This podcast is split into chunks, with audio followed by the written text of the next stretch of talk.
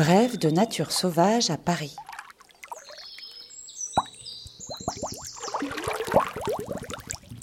Aujourd'hui, le silurglane.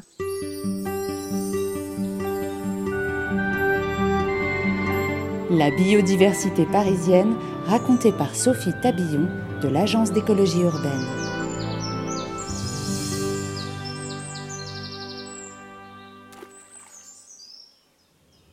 Doté de minuscules yeux sur une tête aplatie, ce géant aux allures de poisson-chat passe sa journée en groupe indolent dans les profondeurs des eaux du fleuve et des canaux parisiens. Dans les années 1970, trois espèces de poissons étaient dénombrées dans la Seine. Aujourd'hui, grâce à de gros efforts d'assainissement de l'eau, 32 espèces vivent dans le fleuve. Anguilles, truites, gardons ou brochets, ainsi que le troisième plus grand des poissons d'eau douce du monde, le silurglane. Il est tapi dans la végétation ou à l'abri sous l'ombre d'une basse branche d'arbre. Le silure est grégaire et très territorial. Massif, il atteint facilement 1 à 2 mètres de long pour 10 à 50 kilos. Des individus peuvent présenter des dimensions spectaculaires, comme ce spécimen long de 2,43 m pour 90 kg, pêché dans la Seine en amont de Paris durant l'été 2020. Un record authentifié qui date de 1988 fait état d'un silurglane de 4,50 m et de 360 kg, pêché dans le Dniepr en Ukraine. Ce poisson a une croissance très rapide, d'autant plus la nourriture est abondante. Lorsqu'il dépasse un mètre, il n'a plus de prédateurs. En revanche, l'espèce s'autorégule par cannibalisme. Les gros silures consomment les plus petits, également consommés par d'autres carnassiers comme les perches communes, cendres communs et brochets d'Eurasie. Son long corps vert brun, lisse et sans écailles, est enduit de mucus visqueux protecteur. Pour se mouvoir, il ondule sa queue et ses sept nageoires, dont une longue nageoire anale sous le ventre. La nuit venue, il part en chasse. En raison d'une mauvaise vue, un sens très peu développé chez les poissons vivant dans les eaux troubles, c'est avec son excellente ouïe et ses organes du goût et du toucher qu'il détecte sa proie. Il est muni autour de la gueule de six barbillons, dont deux mobiles, des filaments tactiles recouverts de papilles gustatives. Pour attraper sa proie, il crée un tourbillon pour la désorienter, puis l'engloutit dans sa très large bouche, pourvue de lignes de nombreuses dents fines très pointues.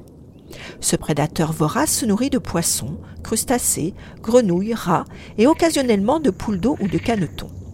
À Albi, certains silures ont ajouté à leur menu des pigeons bisets qui s'abreuvent sur les pentes douces du Tarn. Le silure bondit hors de l'eau, saisit un pigeon et l'emmène dans les profondeurs pour le gober et le digérer. Ce poisson s'est adapté à son environnement. Il chasse désormais en journée, vivant au rythme de ses nouvelles proies, en pratiquant la technique de l'échouage. Le régime alimentaire de ces individus est désormais basé à 80% sur le pigeon. Ce nouveau comportement n'est pas expliqué, d'autant que les proies habituelles ne font pas défaut. Les pigeons, de leur côté, ne réagissent pas encore à cette nouvelle menace. Ce comportement a été également observé sur les rives de l'Ebre en Espagne. Avec l'arrivée de l'automne, son appétit diminue et le silure passe l'hiver en semi-léthargie. Au printemps, il sort de sa torpeur. La saison de ponte s'étale de mai à juin, dans une eau comprise entre 18 et 21 degrés Celsius. La femelle dépose 7000 à 30 000 œufs dans un nid creusé par le mâle sous la végétation. Le mâle défend farouchement le nid jusqu'à l'éclosion des alevins. Le silure est originaire du bassin du Danube. Les pêcheurs aiment à se mesurer à ce géant. C'est essentiellement pour cette pêche dite sportive que le silure, peu présent naturellement en France, a été introduit dans le bassin du Doubs en 1857 à partir de sujets élevés à la pisciculture de Huningue en Alsace. Son aire de répartition s'étend désormais dans les réseaux hydrographiques dans presque toute l'Europe de l'Ouest. Le silure est une espèce inscrite à l'annexe 3 de la Convention de Berne. Localement, pour préserver l'état de sa population si elle s'avère menacée, des mesures sont prises pour réglementer la pêche. À Paris, ce poisson se porte bien et ne fait l'objet d'aucune réglementation. Mais il a mauvaise réputation. Le silure glane aurait des effets néfastes sur les autres populations de carnassiers et sur les poissons migrateurs, l'anguille d'Europe et le saumon atlantique, attrapés au niveau des barrages. Dans ces zones de forte concentration, la prédation est plus facile que sur un cours d'eau sans obstacle où la fuite des poissons traqués est plus aisée. Sa mauvaise réputation, liée souvent à une presse à sensation et à une méconnaissance de ce poisson, fait oublier son rôle écologique dans les rivières. Le silure peut consommer de manière importante certaines espèces exotiques envahissantes, telles que les écrevisses exotiques, qui représentent 20% de ses proies consommées, et les tortues de Floride. Ce gros poisson a toute sa place dans les eaux de la capitale.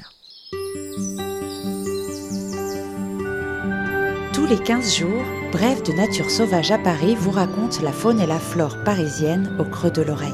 Abonnez-vous sur votre plateforme d'écoute préférée.